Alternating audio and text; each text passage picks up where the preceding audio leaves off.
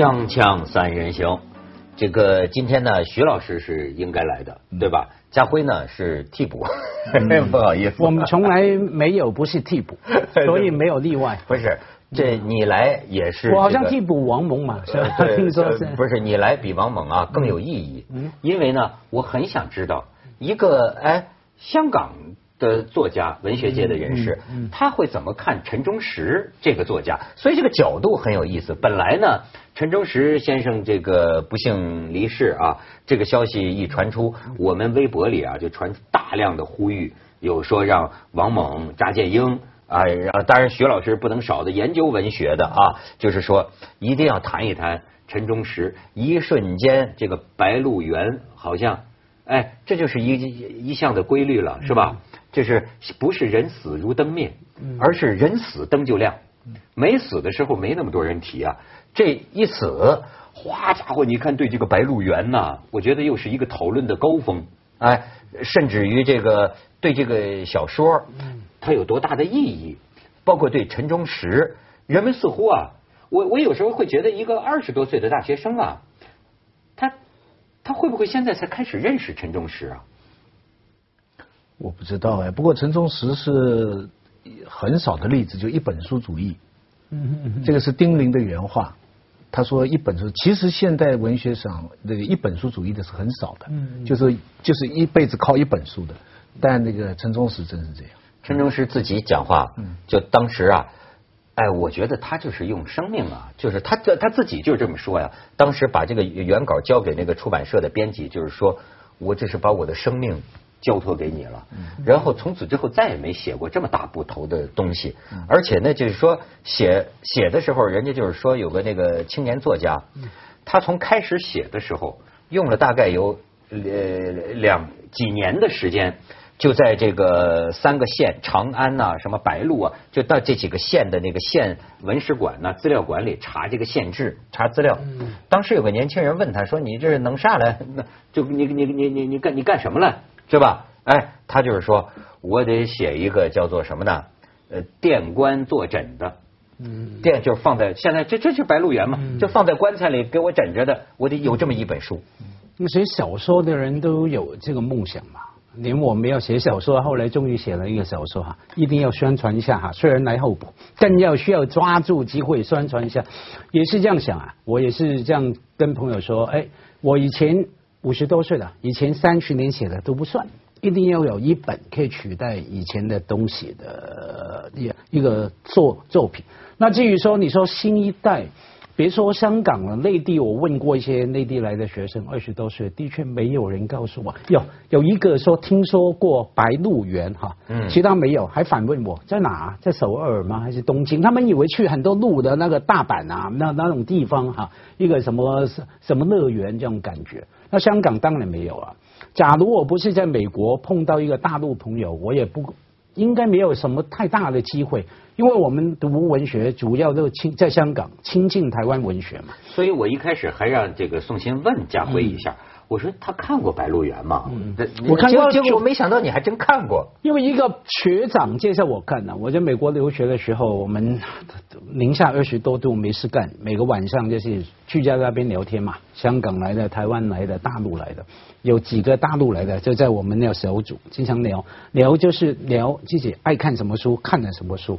一个大陆的学长比我高三届左右吧，他就谈这个书，跟我们介绍这个书，谈到哭啊。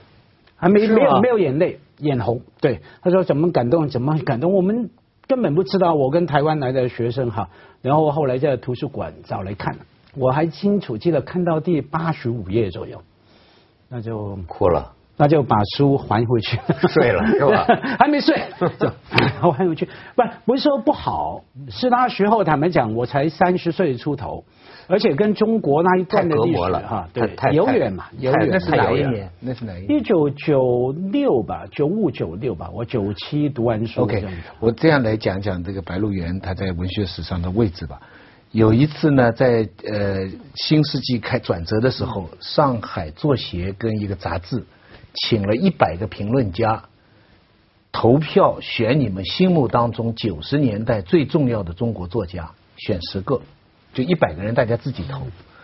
那这个结果呢？后来他们公布的时候很妙，他说呢，呃，没有人十票十中的，就是说，比方说我我也我也投了十票哈，但最后的结果是根据大家的结果。但是有两三个人呢是十票九中，我居然是十票九中的。嗯嗯嗯。啊，那当时有个年轻评论家叫谢有顺呐，很不满意。他说，像徐子东、黄子平他们在海外那个时候我九十年代我在在外面嘛，居然就是就这么重，说明啊这个评论不够贴地啊，不够贴地。那整个这个十个作家的名单呢，我告诉你有几个特点。第一个就是中年的上一辈的作家哈，很多没有被投票进去，王蒙、张贤亮就没有。哦，那么所有里边大部分的作家都是什么呢？就是知青一代，韩少功、张承志啊，这个这个余华、贾平凹、莫言等等，就是王安忆等等这批。但是有两个称之为叫中年人，就很醒目了。嗯，一个呢就是那个时候很红的余秋雨。哦，另外一个呢是陈忠实。所以这个是一个地位。当然，另外还有一点我非常注意的，就是十个作家里边九个是男的，只有王安忆一个女的，而且绝大部分是写乡村，只有《长恨歌》是写城市。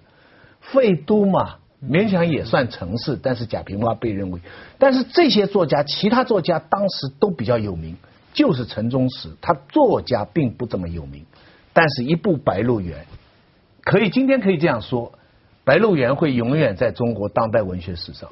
就是作为这部作品，你知道这个他的这个可以说文学启蒙是谁吗？我觉得哎，都有他这个源流。他说对文学感兴趣，他崇拜的第一个人就是初二的时候看了一个赵树理的一个书，他一下子就启蒙了。他就山药蛋派嘛，咱们叫赵树理。他一看赵树理写的，就是我们邻居的事儿啊。就是村里的事儿啊，他这个东西都能写小说，于是哎就启开了这条道路。到后来他还崇拜过这个柳青，柳青曾经在他心目中是神一样的这个人物。然后你看老陕啊，陕西人呢，他真是有很多朋友是陕西人，他们要不说有股子这种，就他们能干这个大部头的，就是啊，就真的能干一个就是这种，哎。带来要写书的时候，他必须回到他的白鹿原，他的老家这个乡村的老屋里，就他一个人跟老婆告别，老婆给他老婆给他擀面，擀面之后就没煮熟，靠背着一麻袋，然后呢，然后套在脖子上，是吧？那不是自己煮 自己煮，然后呢就到自己这个小屋里自己住两年，自己一个人在这个屋里写写写，然后呢。他说，他跟戈辉在接受采访的时候，我觉得他说的是真的，这肯定是真的。他说我必须得一个人在屋里写。他说，因为我写的时候啊，这个我小说里的人都在周围。嗯。在这我就看着他们在在在跟我说话，跟我哭啊笑啊。我也他说一敲门一进来一个人，哎，这些人都没有了。这走了之后才慢慢慢慢聚拢归来，好像在埋怨我刚才怎么把他们赶跑了。就是这样一个。轴啊，就写这样的一个，而且这个人呢，其实他就是个老农民。嗯，你跟他说话呀，他抽的那个，他说他经常说他抽雪茄，但是你要跟咱们那个雪茄不一样，那个雪茄那个劲儿大到啊，你一口你一口能呛死你，就几分钱几毛钱那种。你跟他聊天，抽一口，砰家一口痰，然后在他那青砖地上拿那个布鞋底子，噌一下子 干净了。就这么，你可以看看他图片，嗯。陈忠实，哎，你再看，这是他的书房啊，呃，这是当年这个七四年发表处女作。你看年轻的时候 也曾风华正茂，但是真是一个农村青年的 风华正茂，对吧？哎，但是看得出这个人能量足。哎，这是所谓当时叫陕军呢，陕西的作家群，陈忠实啊，你看有路遥，有贾平凹，贾平凹，你看你再看这个，呃，再往下看。这个贾平凹亲笔写的，你看就是前几天写的，他就是怀念陈忠实嘛，他就说陈忠实作为同辈人呐，他把陈忠实评价为叫关中的正大人物，文坛的扛鼎角色，哎，这个作家的丰功伟绩，你像贾平凹这样的论断他哈，你再看下边，哎，这我们本来请王猛了。王猛呢就没有能够回来，但是他王猛很有意思，给我们发来几张照片。嗯，这他曾经跟陈忠实在一块儿。你看这是王猛这是陈忠实，那 不是王猛发给我们的，王猛照的。王猛好像谁谁都见过哈。哎，真是辈分高。哎，你看陈忠实，你看这个瘦的是病了，我估计是舌癌呀，舌癌啊。你看啊，这他土炮雪茄，土炮雪茄，哎，据说是这种什么，呃，这是网上的 一个一个一个一个这种感觉的陈忠实。陕西作家都有个样哈，真的就像农民。我想起我看到贾平凹的照片哈，想起他来香港的时候，我邀请他去香港电台嘛做节目嘛，一个。普通话的节目这样带着他进门，他的话你们听不懂啊？听不懂了，他也听不懂我讲话，我也听不懂他 他讲话哈。我们基本上比谈哈，然后主要重点在于说我带他进香港电台的门的时候，然后警卫要马上叫住他，哎，谁谁谁过来讲，我从来带其他嘉宾去没有的，都没有要看他身份证，还有登记。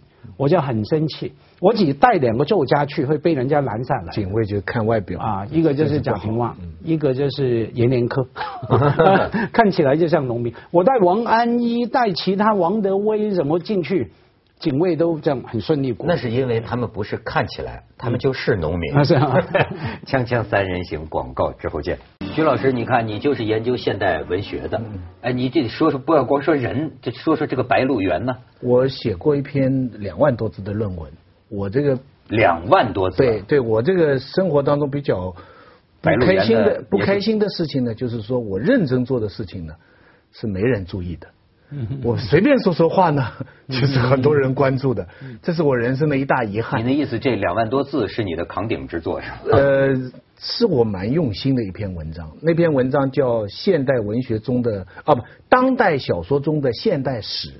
好，你就挑里边我们能听得懂的讲一讲。最简单的说法吧，《白鹿原》是什么呢？《白鹿原》就是用红高粱的笔法写的红旗谱。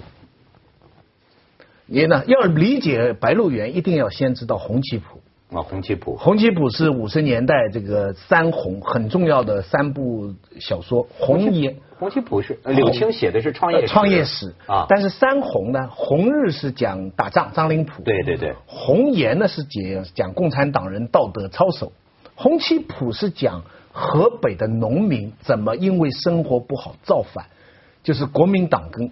那个《红旗谱》这个小说重要在什么地方呢？他把当时中国的农村啊，就是四九年以前的农村啊，所有的人的力量归纳成六种，以后的小说都是学他这个样子。哪六种呢？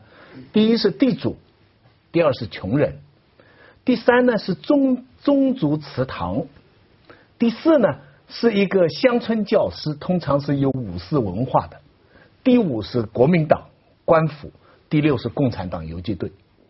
而洪七普的故事模式呢？你看它是三对三的，你很容易理解。就穷人是在一个乡村教师的开导下，接近了共产党的游击队，反抗什么呢？反抗地主跟乡绅祠堂跟国民党这么一个反动的阵线。嗯，这个故事模式呢，在中国是源远流长，一直到今天还是主流意识形态。那么这个小说被挑战这个模式最早不是陈忠实，是红高粱，是莫言。这个莫言的意义在这里，莫言也写农村，但是莫言这个农村你看到没有？他那个六种啊，他都写到，但是他加了第七种，土匪。哦，这个土匪是中国小说的传统。我们知道《水浒》一来就是武侠千年文人侠客梦，这个土匪呢啊，他在里边呢。他又不是帮共产党，又不是帮国民党，他是打日本，他是一个非常复杂的一个角色。而且红高粱还有另外一个作用，他不仅是加了一个土匪，而且他的写法不再是平铺直述。他红高粱的写法，你知道，他是写这一段，然后马上跳到后来，多年以后，我看到我奶奶怎么被人枪打中，孤独的那个，对对对对，他他就用了这个。那么陈忠实呢是个乡下人，是赵树理、柳青这一路的。可是他在写《白鹿原》的时候呢，他受了寻根文学，就是莫言他们，包括格非的小说，包括乔梁的小说的影响，所以他试图用寻根文学的方法来重写中国乡土的土地革命史，这就是《白鹿原》了不起的地方。哦，那么这个改变在什么地方呢？你看《白鹿原》你就知道了，它里边哈。穷人跟富人之间的关系不是那么绝对的，那个那个宗族祠堂不是坏的，是最好的。那个五四的革命的青年啊，那乡村教师啊，破坏祠堂啊，这个是作为负面描写的。你电影里还保留了这个情节，对不对？代表北伐的这些人破坏祠堂是作为反面的。国共的两边是非常混乱的，不是说一边对一边不对。比方说里边有白家有陆家嘛。对，白家陆家的上一代呢，白是比较正的，陆是比较邪的。白嘉轩、陆子霖，对，哎，陆子霖是一个比较邪的人物，白嘉轩是正面人物，对不对？忠厚持家。哎，可是白嘉轩的儿子呢是国民党的县长，白县长；陆子霖的儿子呢是共产党员，是地下党。哦，你看到没有？然后再有白家的，还有白灵下面的女儿吧，当初是地下党。后来在文革当中被人斗，所以他把整个历史啊就搞得非常的复杂化。当然里边最大的一个突破就是有一个姓朱的乡村教师，那先生啊，这个朱先生呢，按我按我的看法就是说，这个百年中国混乱，只有我们传统儒家 是绝对正确的，叫官学嘛，他他叫叫叫叫程朱理学继承的，还有点民间的神秘主义色彩。这个就是他，他所以《白鹿原》是从根本上改写了五十年代红旗谱的乡村模式。那他拿你看了八十五页能听明白的吗？那他拿了茅盾文学奖的版本跟原先版本中间是改了什么？呃，我不知道。但是茅盾文学奖当初呢，照理说他这个主题哈是很受挑战的，因为他等于改写了原来的主旋律的历史。当时的茅盾文学奖的主席是一个左派的评论家，叫陈勇，嗯，三点水一个勇，他是非常左，我还去过他家里，他是个非常真心的左派。可是陈勇支持这部小说，嗯，真的就是我，我现在发现人呐，理论家重要的不是你左跟右，不是你讲观点，而是你真心相信，你从你的理论根据，从你的生活的。陈勇啊，他在研究鲁迅的时候非常保守的。可是他支持《白鹿原》，《白鹿原》得茅盾奖，要感谢陈勇。对，我我我，因为刚文涛问我的问题，我一定要回答的哈，因为我那个这种情况啊，不仅在中国文学，全世界的文学都一样哈。它是艺术的语言的艺术，语言的艺术，当它在那个整个戏谱、整个光谱里面有一个位置的，一定是一个反叛叛徒，可以是文字艺术的反叛啊。简单来说，叫创意嘛特点。可以是整个叙事模式啊，哈，narrative structure 啊，结构的反叛哈，什么把那个二元的对立、黑白分明呢打破，加一些，全世界的文学都有这种情况出现了，我们看到它哈。可是站回文学史里面呢，我信相信江大春的说法哈，江大春写文呃小说的时候，其中他调侃说，好多文学评论家评我们小说家的文章都是说，嗯。这个人的小说想说的是点点点点点点点。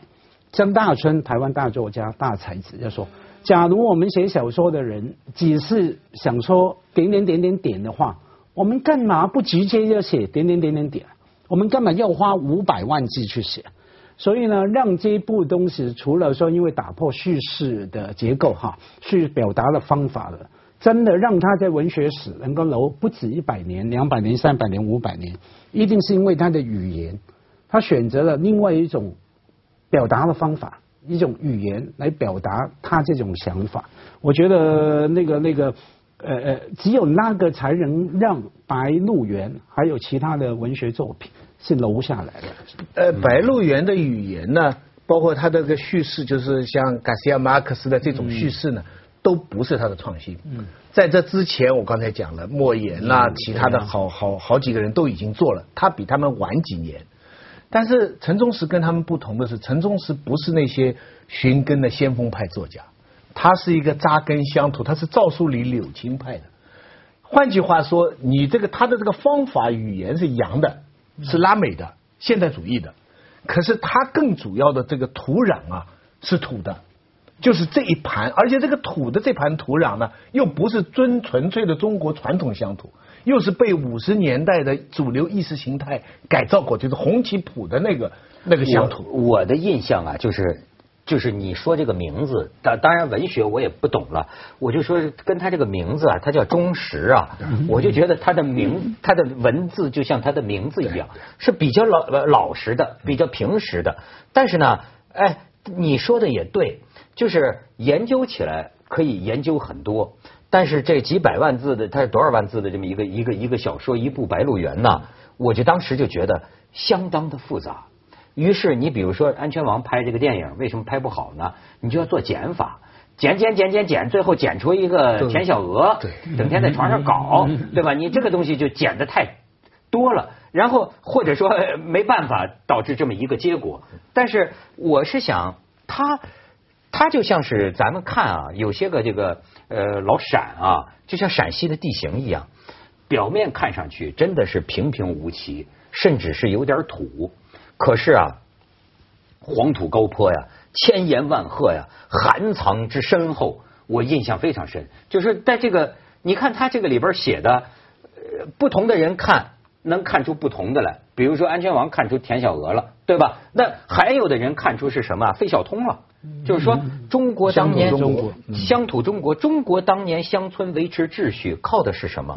宗族礼法。对，就这个是非常革命，革命来了。宗族礼法倒了，人们晃范儿了，你知道？就该我们该靠什么呀？靠什么维持我们的心灵，维持我们的乡村的秩序呢？乱了。要要不咱看一下广告，锵锵三人行广告之后见。我昨天看篇文章，就在慨叹说，中国电影现在的这个丢人的地方是文学性，是一百一十年来最低的时候，就文学性太低。然后呢？哎，我没有这个别的意思啊，就是这个这个这个莫言和凯歌陈凯歌导演的照片是一个偶然瞬间，但是呢，被这位作者拿出来作为一个象征，你可以看一下，就说现在电影与文学，这当时在应该是在一个什么会上。是吧？就是感觉好像两会，两会，两会，就电影的文学性被冷落。但是莫莫言这个态度，就广东话的莫安台啊，就本来是莫言啊，现在他还闭眼呢。我觉得可能他眼睛根本没闭，他眼睛本来就小。莫言老师，其实就我倒觉得像这个陈忠实啊，这个人他很有意思，因为你看啊，呃，看他的书。我会觉得这个人啊，在他的创作起来的时候，他的精神境界、他的哲学、历史的高度可以达到那么高。可是呢，退回他写书的这个专业身份，你把他当成一个人呐，我又觉得，哎，他是个什么？你知道？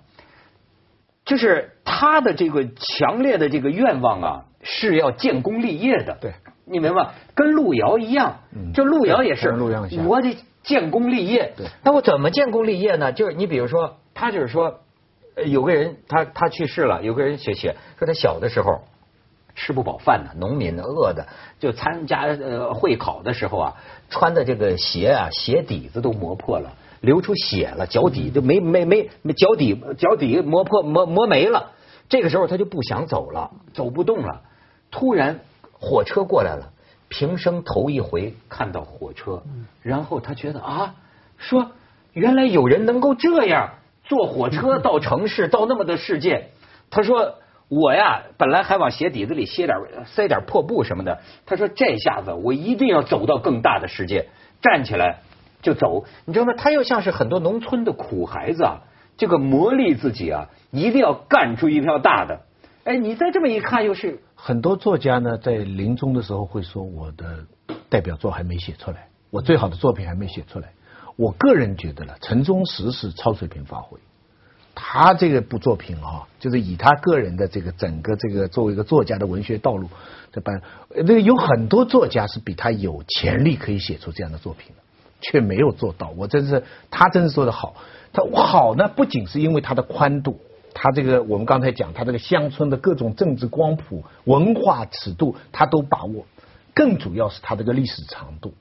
它里边的故事啊，就为什么电影糟糕啊？不是因为张雨绮不性感或者太性感，而是因为故事被砍掉一半。